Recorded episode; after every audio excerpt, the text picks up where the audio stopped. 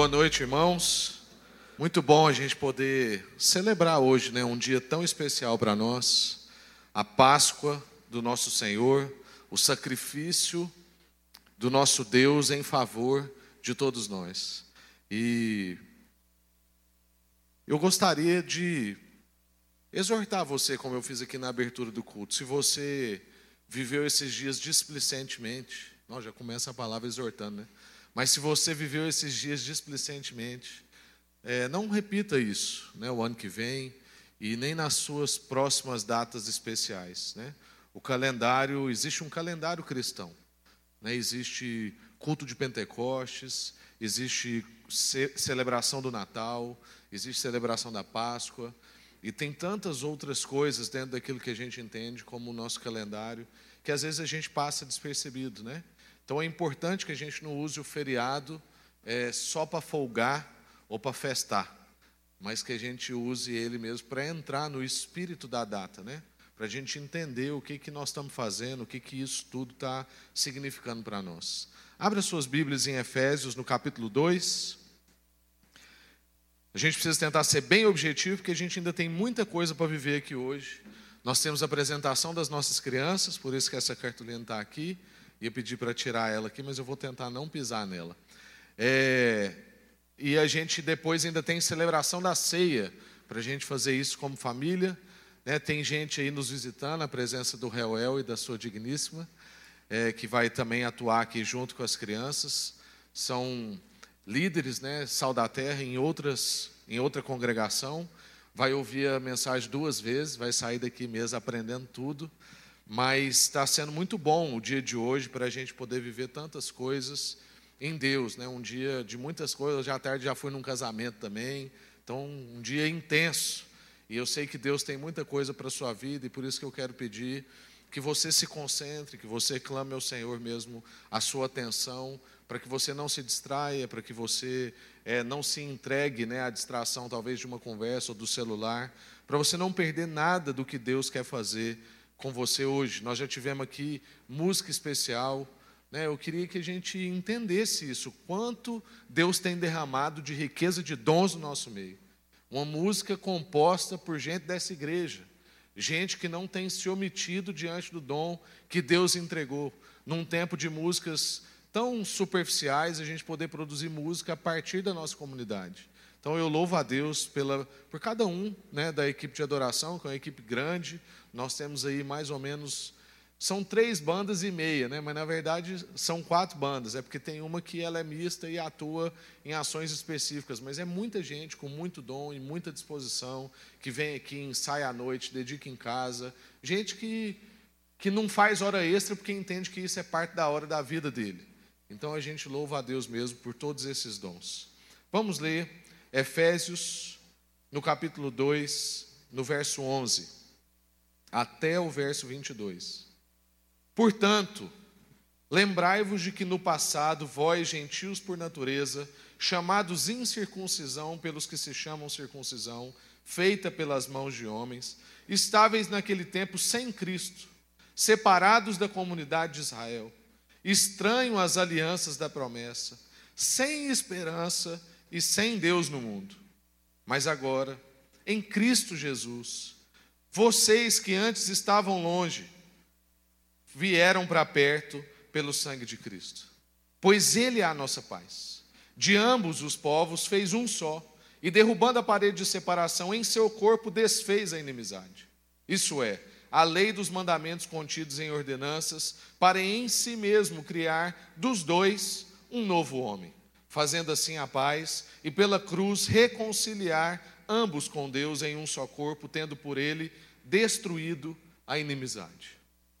E vindo ele, proclamou a paz para vocês que estavam longe e também para os que estavam perto. Pois por meio dele, ambos temos acesso ao Pai no mesmo Espírito.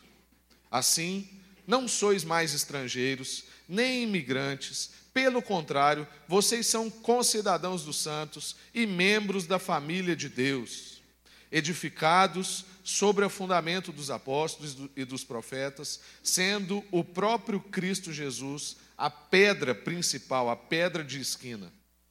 Nele, o edifício inteiro bem ajustado cresce para ser templo santo no Senhor, no qual também vós juntos sois edificados para a morada de Deus no Espírito. Amém. Vamos orar. Senhor, muito obrigado por essa palavra. Obrigado mesmo porque ela é transformadora, ela é renovadora, ela pode trazer para nós transformação na nossa vida hoje, no nosso entendimento. E obrigado a Deus porque essa é uma palavra de aproximação. Uma palavra que diz que nós agora somos chamados de amigos do Senhor, membros de uma família especial, e nós não precisamos mais ter medo de lidar com uma divindade, mas pelo contrário, agora podemos chamar o Senhor de Pai, porque fomos adotados nessa família. Fala conosco agora, Deus. Amplie ainda mais esse entendimento. Que o Senhor venha mesmo quebrantar o nosso coração para essa palavra entrar e causar as transformações necessárias. Em nome de Jesus. Amém. Graças a Deus. Irmãos, na sexta-feira, então, falando sobre a nossa data especial, na sexta-feira, Jesus é o Cordeiro de Deus que tira o pecado do mundo, um cordeiro entregue, um cordeiro sacrificado. Mas hoje, domingo, ele é o leão da tribo de Judá, ressurreto, que domina sobre tudo e governa sobre tudo e sobre todos. E é isso que a gente comemora hoje. É por causa disso que a gente pode ser aproximado. É por causa disso que um texto como esse faz sentido. É porque aquele que foi entregue como um cordeiro, aquele que foi como um sacrifício em nosso favor, no domingo se apresentou como leão da tribo de Judá, rugindo e fazendo vibrar águas, montes, terra e tudo o que há, porque dele é todo o domínio. E é isso que a gente quer celebrar e é nisso que a gente quer meditar hoje. A gente quer entender que essa esperança na qual nós temos no dia de hoje, com Cristo ressurreto, é uma esperança que não é só para depois, mas é uma esperança que já pode ser experimentada agora. Eu não sei quantas pessoas estão acompanhando, mas nós estamos com um trabalho ali na África, em Moçambique. Já tem muitos anos que a gente faz esse trabalho com a Missão África. Se você quiser acompanhar, vai lá no Instagram e coloca lá Missão África ou ONG Missão África. Não, não tenho certeza de qual dos dois é para você acompanhar o que a gente tem vivido ali e o que a gente tem feito naquele lugar. E ontem os meninos lá viveram um momento de grande angústia, um momento inédito, que nunca tinha acontecido antes na história dos nossos trabalhos ali naquele lugar. Eles foram distribuir alimentos e por causa do caos que está ali naquele lugar, por conta dos desastres e também da necessidade, houve muita violência, houve agressividade, gente pisando em cima de gente, gente puxando gente, e não conseguiram fazer a entrega dos alimentos de uma maneira ordenada.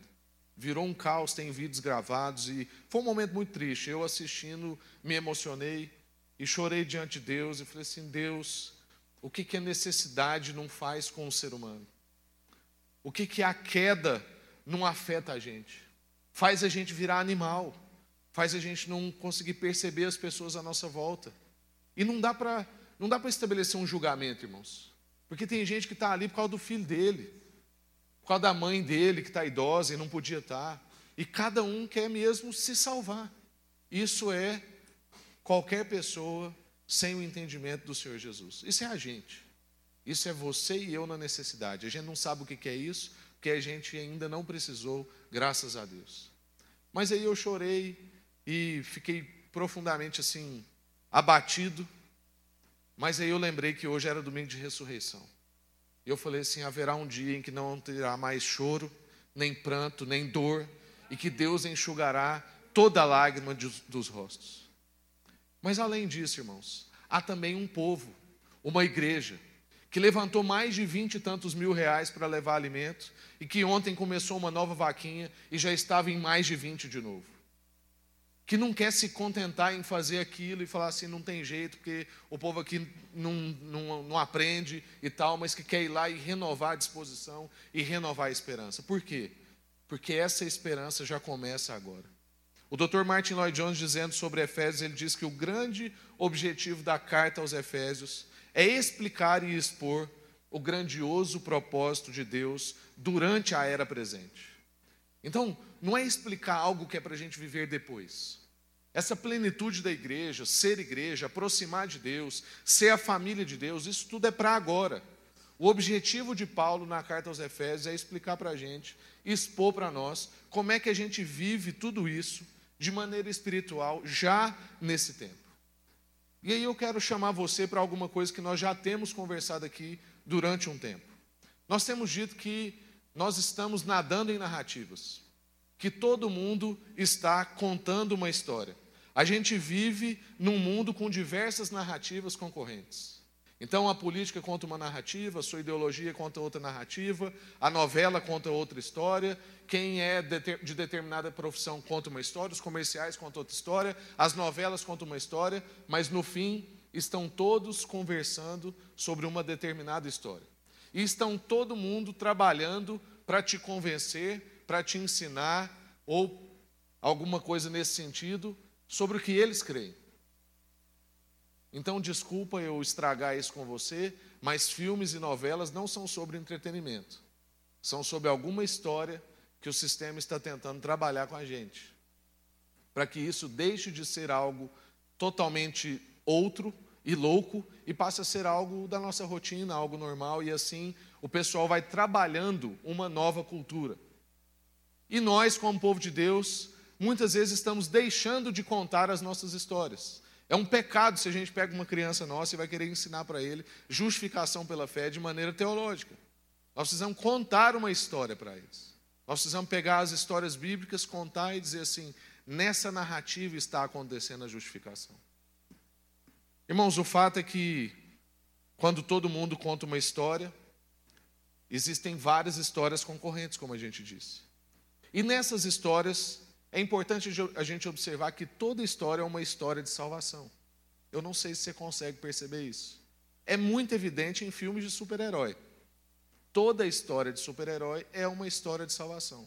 Mas, basicamente, toda história de final feliz é uma história de salvação. Talvez uma história que diz que a felicidade vai te salvar, outras histórias que estão sendo ditas diz que o dinheiro vai te salvar. Outra história pode dizer que a ideologia te salvará. Se tal país ou tal cultura prevalecer, isso nos salvará. A queda de determinada nação poderá nos salvar. Ou a ascensão de uma outra determinada nação pode nos salvar. Irmãos, todas essas narrativas vão sendo construídas basicamente por três motivos. O primeiro motivo é porque Deus colocou a eternidade no coração do homem. Então a gente anseia por algo transcendente. É por isso que conversar sobre espiritualidade não é estranho na sociedade. Se a gente for falar sobre evangélico, pode ter resistência. Mas se você for conversar sobre espiritualidade, há abertura. Há abertura na universidade, há abertura no campo político, há abertura onde você estiver. Porque a gente anseia por algo que não se reduz a essa dimensão que a gente vê e que a gente pega. E quem fez isso com a gente foi Deus. E talvez por isso que existem tantas histórias sobre salvação, porque meio que a gente precisa disso. Um outro motivo que essas histórias vão sendo construídas é porque todo mundo percebe que tem algo errado no mundo. Esse é um bom jeito de começar uma conversa. Essa semana, por exemplo, eu tive compartilhando com coordenadores e professores da área do ensino aqui do município. E eu comecei a conversa com eles desse jeito, porque eu sei que esse é um campo comum para nós.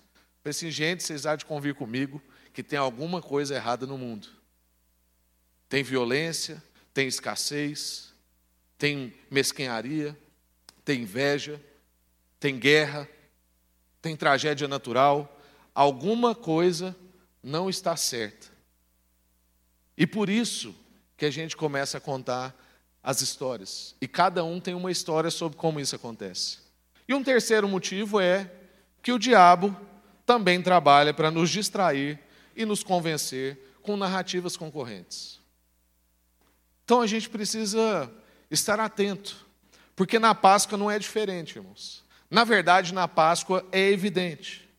Então a gente percebe através do consumo, através das histórias para as nossas crianças, através dos presentes, de coelhinhos e outras coisas, ou viagens, como a gente aproveita essa época para fazer uns passeios, determinações comportamentais ou de alimentos, alguma restrição de alimento nessa época, ou determinado enquadramento moral e por aí vai. Esses exemplos, irmãos, eles devem nos alertar da forma como a gente comunica o Evangelho. Porque se a gente comunica o Evangelho só como uma cultura evangélica, então a gente está ficando reduzido. Porque o Evangelho, as Escrituras, não estão aqui para formar uma cultura evangélica. O Evangelho é a comunicação de um princípio, de um fundamento, de princípios das Escrituras e os fundamentos que a nossa fé tem, que, gerados nessa palavra, que é a verdade, são válidos para aplicar em qualquer cultura. De maneira que a gente chega numa outra cultura e não precisa mexer naquela cultura completamente. É claro que há aspectos da cultura que foram tão afetados pela queda que a gente precisa rejeitar. Mas há vários aspectos da cultura que podem ser transformados, redimidos. E outros que são bons, podem ser aceitos, tranquilo. A cultura não é algo do diabo. Deus é que deixou a gente criar a cultura. Paulo, quando chega lá no Areópago, quando chega naquele ambiente ali, em Atos capítulo 17, ele não chega condenando a cultura, ele chega estudando a cultura. Então ele chega, ele percebe a cultura, ele fala assim: hum, percebo que esse pessoal aqui curte a espiritualidade. Então eu vou conversar com eles nessa linguagem. Então, Paulo usa da cultura para conversar com aquele povo.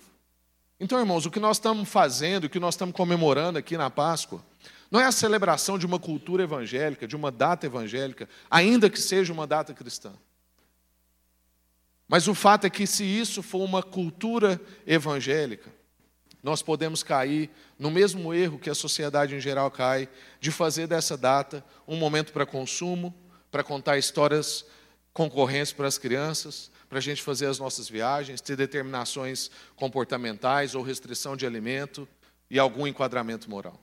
Eu conheço gente que não está nem aí para as escrituras, nunca pegou numa Bíblia, mas que nessa época ele faz um determinado tipo de jejum, e ele também, se ele bebe, ele nessa época ele não bebe, achando que nisso ele vai fazer uma média com Deus. Irmãos, não são os comportamentos externos, ou as coisas, ou uma moral elevada que a gente assume nesses dias que vão nos salvar, ou que vão fazer essa média com Deus, muito menos vão revelar o Evangelho numa cidade. O que nós estamos falando são de princípios e fundamentos são de transformações internas e não comportamentais. É claro que algumas transformações internas vão transformar o nosso comportamento. Mas moldando um comportamento, a gente não causa transformação interna. E a gente não consegue revelar. Irmãos, o evangelho não é o encontro dos afins. A igreja não é um encontro de pessoas que têm as mesmas preferências que gostam das mesmas coisas, que vestem parecido. Se a gente tem um ajuntamento de jovens, a gente tem uma igreja de jovens, aquela igreja é uma igreja jovem, vibrante. Irmãos, ela pode até ter o evangelho, eu não duvido que tenha, mas ela não revela o evangelho. Porque o Luan Santana ajunta mais jovens do que a gente. Se eu tenho uma igreja de motoqueiros, essa igreja também pode até ter o evangelho mas ela não revela o Evangelho. Porque não precisa ser crente para juntar gente que gosta de moto. Irmãos, o que revela o Evangelho é o ajuntamento de idoso com criança, de jovens com pais recentes, de adolescente com gente igual o seu Paulinho, que sabe um ditado lá do pai dele que eu nunca ouvi falar, mas que a gente acha bom, a gente ri, porque é parte da nossa família. E alguém que entra aqui e fala assim, gente, esse ajuntamento que não faz o menor sentido. Porque tem pobre, tem rico, tem gente que mora longe, tem gente que mora perto, tem gente que fala outra língua, como o Alistair Dobbs, e outro irmão, que agora esqueci o nome, mas que está congregando com a gente.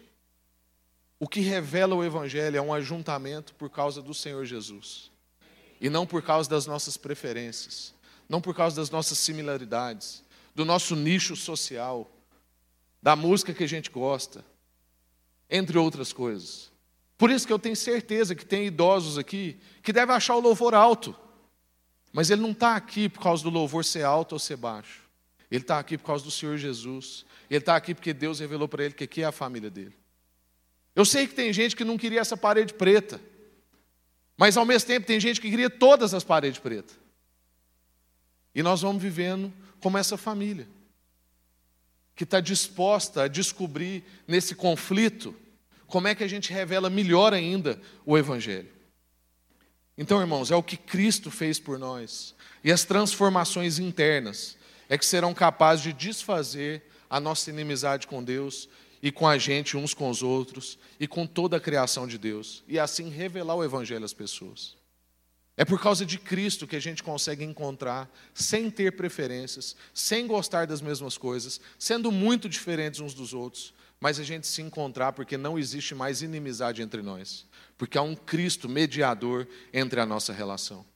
Esse trecho que a gente leu mostra praticamente duas ênfases prevalecentes, que é ele fala sobre inimizade, é uma palavra que repete várias vezes, e ele fala sobre paz, é outra palavra que repete várias vezes. Essa inimizade foi quebrada para trazer paz, e essa inimizade foi quebrada por causa da paz. Então, se a gente tivesse que escolher uma ênfase desse trecho que a gente leu, é a ênfase na paz, que só é ministrada pelo nosso Senhor Jesus. A gente vai perceber então que essa paz que está sendo ministrada é uma paz que nos une, é uma paz que produz uma nova humanidade e é uma paz que forma um templo para o nosso Senhor. É basicamente isso que o apóstolo Paulo está trabalhando com a gente, tendo dito tudo o que eu disse. Então, nós vamos passar por esses três pontos muito rapidamente, para a gente perceber aqui os ensinos de dentro do texto, que endossa tudo que a gente já conversou e que diz explicitamente sobre essa paz que vai unir a gente, formar uma nova humanidade, construir um templo para esse Deus.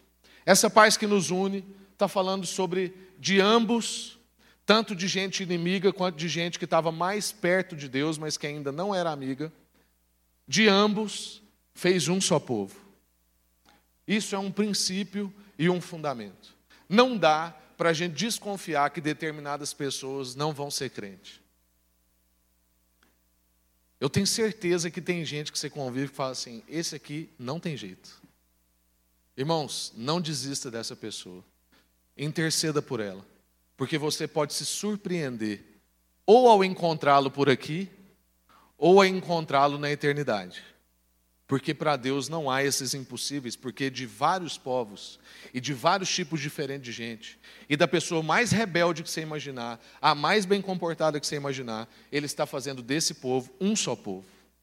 Irmãos, o que o pecado trouxe para o universo dos nossos relacionamentos foi uma muralha intransponível.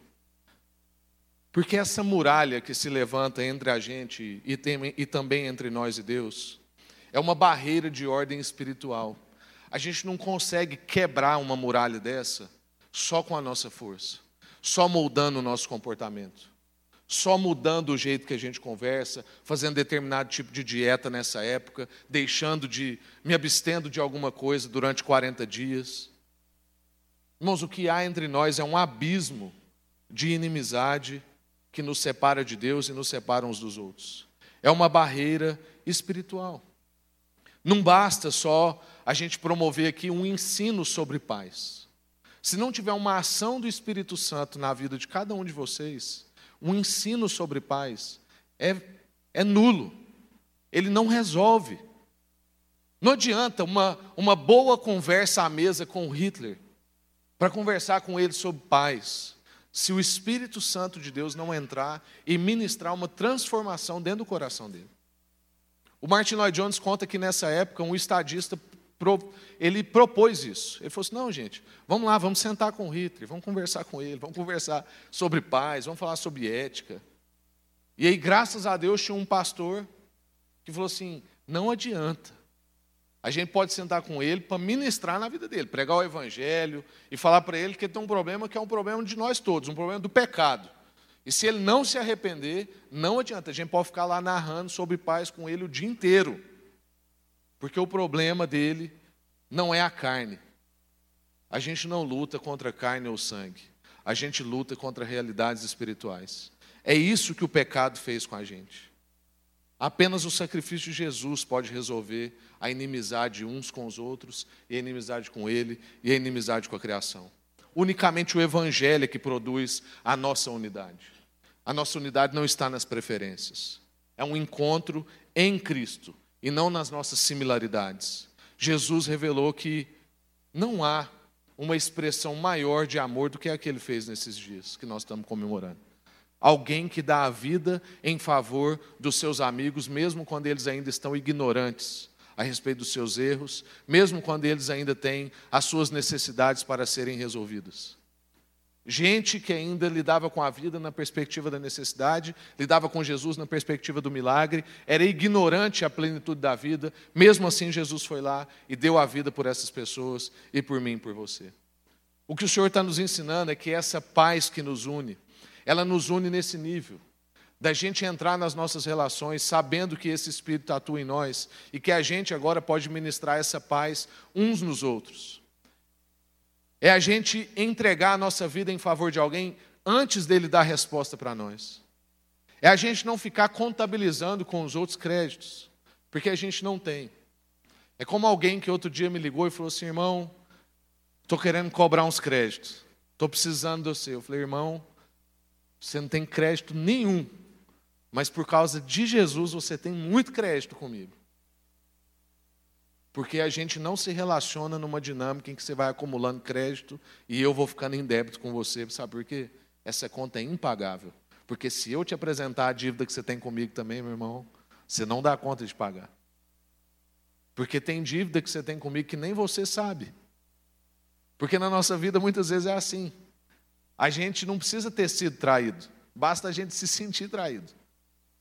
E tem gente que se sente traído por você ainda que você não saiba. Mas em Cristo, irmãos, a gente pode promover paz. A gente pode se entregar mutuamente. A gente pode entregar ainda que esteja num tempo de ignorância. Uma paz que produz uma nova humanidade. É um outro fundamento, um outro princípio. Enquanto a gente insistir, irmãos, em manter as paredes de separação entre nós, em ficar levantando limitações entre nós e para a nossa relação, e menosprezando o que Jesus destruiu na cruz, a gente não vai conseguir perceber o reino de Deus na sua plenitude. E a gente vai continuar míope, achando que eu estou indo e você está tudo ficando. Isso só revela a nossa miopia, irmãos. É, que também é confissão de pecado. É isso, irmãos. Não há paredes, Deus nos fez iguais, Deus quebrou essa parede de separação, nos fez amigos e nos aproximou. A nova humanidade, irmãos, faz sacrifício da sua individualidade e do seu legalismo. Enquanto a humanidade antiga era orgulhosa e egocêntrica, se preocupava muito com o seu direito e com uma moral elevada, a nova humanidade abre mão do seu direito, assume responsabilidades. O que, eu quero dizer por direito e moral que a velha humanidade fazia? O que é a exacerbação do direito? É o tempo que a gente vive. É a exacerbação do indivíduo. Então, o que é o senso do direito? É o que é bom para mim, o que eu mereço. O que é o meu direito. Então, é o meu direito, eu vou lá, ainda que isso vai atrasar todo mundo, ainda que isso vai prejudicar um tanto de gente, porque é o meu direito. As Escrituras não, não ensinam a gente a pedir o nosso direito. Até porque, na dinâmica da nossa relação com Deus, nós não temos direito de nada. Na verdade, a gente tem o direito de ser condenado. Mas pela graça, a gente então não é condenado. Então todo mundo que teve um encontro com essa graça não fica requisitando o direito nas suas relações. Mas pelo contrário, assume as responsabilidades. Não acha que é direito do fulano de tal ter tal coisa. Ele vai lá e assume o fulano para ele. Fala assim: não, vem aqui que eu vou cuidar de você. A gente abre mão da nossa individualidade em favor das pessoas. A gente busca mais sensibilidade, não apenas argumentos para convencer as pessoas do que a gente crê. A gente busca mais a ética do que a moral. Porque a moral muitas vezes se resume em comportamento ou em um bom argumento. Mas a ética traz para nós sensibilidade para perceber as necessidades e assumir responsabilidade diante dessas necessidades distinguidas. Como eu disse aqui domingo passado, de que adianta a gente olhar para tal pauta, ou outra pauta, ou outra pauta da sociedade? A gente se indigna com 80 tiros, a gente se indigna com taxa de suicídio, a gente se indigna com aborto. Mas se a única coisa que a gente faz diante disso é colocar isso no nosso Instagram, irmãos, isso é ter uma moral elevada. Infelizmente, hoje a rede social está trazendo para nós uma dinâmica de que a gente pode aumentar o nosso capital moral, dependendo do que a gente compartilha. E quando a gente não compartilha, o nosso capital moral desce e a gente é julgado por isso. Como que você não postou sobre tal coisa? Irmão, eu não dou conta de postar sobre tudo. Mas tem umas duas pautas ali que eu estou indignado e tenho trabalhado nisso. Eu não me conformo com tal coisa. E tem outra pessoa que eu conheço que está em outra pauta que eu não estou. E eu estou lá dando todo o empenho para ele, intercedendo por ele. Mas, irmãos, o que a gente precisa não é só desses diagnósticos. O que a gente precisa é apresentar prognóstico. O que, que nós vamos fazer, então, diante das coisas que a gente fica indignado? A gente está indignado porque está ruim para mim, ou a gente está indignado porque está ruim para todo mundo? E por isso, então, eu vou me empenhar nisso. E a última coisa é que a paz faz um templo para esse Senhor. O texto está dizendo para nós que nós somos chamados, no verso 19, de membros da família de Deus. E que Ele está construindo uma casa para Ele morar. Um edifício onde Ele mora. E essa casa e esse edifício é a gente mesmo. Irmãos, isso é impossível, isso é incabível. Se você tirar aí dois segundos para pensar num pensamento seu que você não contaria para ninguém, Logo você pensa assim: como Deus habitaria nesse mesmo corpo, com esse nível de pensamento, com esse nível de intenção? Porque infelizmente nós somos tão safados, irmãos, que a gente consegue fazer a coisa certa pelo motivo errado. A gente consegue ir lá prestar ajuda para alguém, porque a gente sabe que a gente vai aumentar crédito com ele. E depois talvez a gente pode cobrar esse crédito. Isso, irmãos, é fazer a coisa certa pelo motivo errado. E aí aquilo que você está fazendo de bem, não é bom, apesar de estar fazendo bem. Mesmo assim, Deus quis habitar nessa casa e está transformando essa casa. E Ele está disposto a fazer essa transformação até que a gente chegue na plenitude dessa transformação e Ele nos chame para ter com Ele. Mas a verdade, irmãos, é que essa casa também precisa ser edificada de um determinado jeito, e Ele diz aqui: essa casa é edificada sobre os alicerces dos apóstolos e dos profetas, e ela tem uma pedra central, uma fundamentação central, que é Jesus Cristo, a pedra angular. Então, o que, que, que o Paulo está dizendo com isso? Que os nossos alicerces são os apóstolos e os profetas, e a gente tem uma pedra central que é o Senhor Jesus. Ele está falando das Escrituras. Ele está falando da gente mergulhar nisso. Quando ele fala dos apóstolos e dos profetas, ele está cobrindo praticamente a Bíblia toda e deixando os evangelhos. Mas quando ele diz então que a nossa pedra fundamental é o Senhor Jesus, ele inclui os evangelhos e ele está falando então de toda a Escritura. E é ser lavado por essa palavra, é meditar nessa palavra o tempo todo, é que vai transformando a gente e fazendo a gente ser essa casa perfeita onde Deus mora. E isso, irmãos, é um privilégio imensurável que eu e você temos de viver tão próximo do Senhor Jesus a, ao ponto de não ser mais próximo, mas de ser em.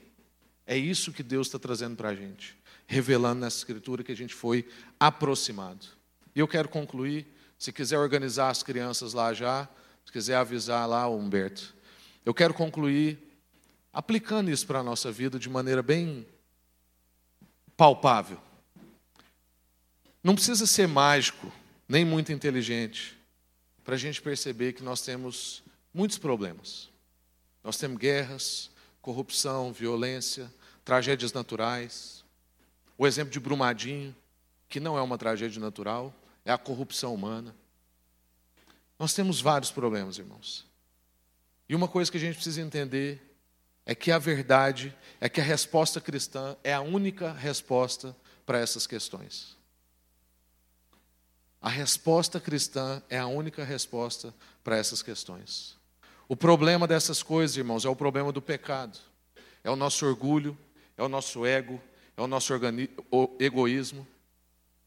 É a forma com que a gente quer mais para mim. Se a gente tem um engenheiro, irmãos, lá na Vale, que é um engenheiro crente, que entende que o governo está sob as mãos de Deus, e Deus governa a história e governa a vida dele. E lá no momento do projeto, irmãos, esse engenheiro vai dar contas a quem? Aos acionistas ou a esse Deus supremo que governa todas as coisas? A gente precisa assumir que Deus é quem governa a nossa vida.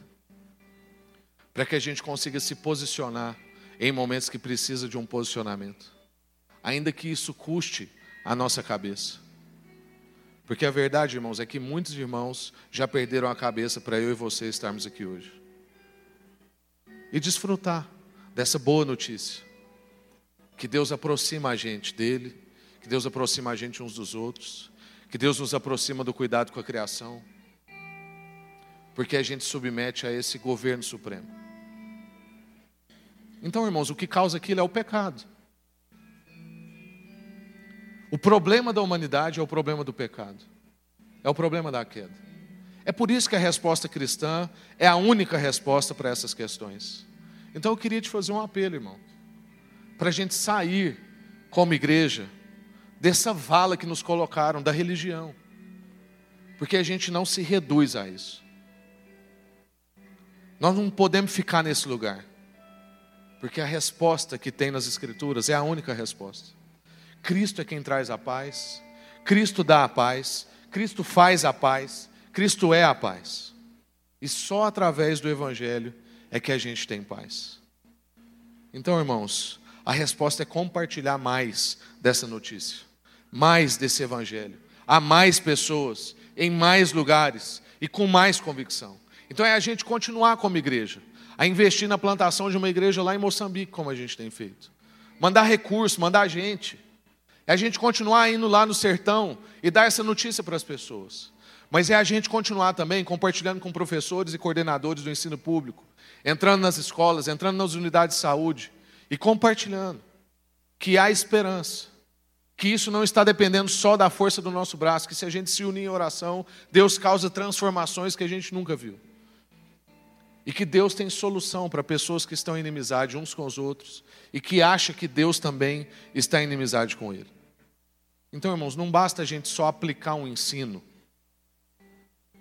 As pessoas precisam reconhecer a sua condição sem Cristo. E então receber a Cristo. E Cristo vai ser essa esperança dessa pessoa, vai ser a sua salvação única. Única salvação, única esperança. E é isso que a gente celebra na Páscoa. Amém? Foi quebrado um muro que nos impedia de relacionar com Deus, e nos impedir de relacionar bem com as pessoas. Agora Deus nos aproximou. E essa aproximação está aí para a gente divulgar e outras pessoas fazerem parte dessa aproximação junto com a gente. Eu quero orar com Deus, muito obrigado por essa palavra. Obrigado mesmo porque ela é transformadora e ela nos dá tão, tão boas notícias, Deus. A gente não relaciona mais só com a divindade a gente agora conversa com o nosso Pai. Muito obrigado, Deus, por tudo isso que o Senhor fez em nosso favor. Nós tínhamos um problema irresolvível, mas o Senhor resolveu. E nós te louvamos por isso, em nome de Jesus. Amém. Graças a Deus.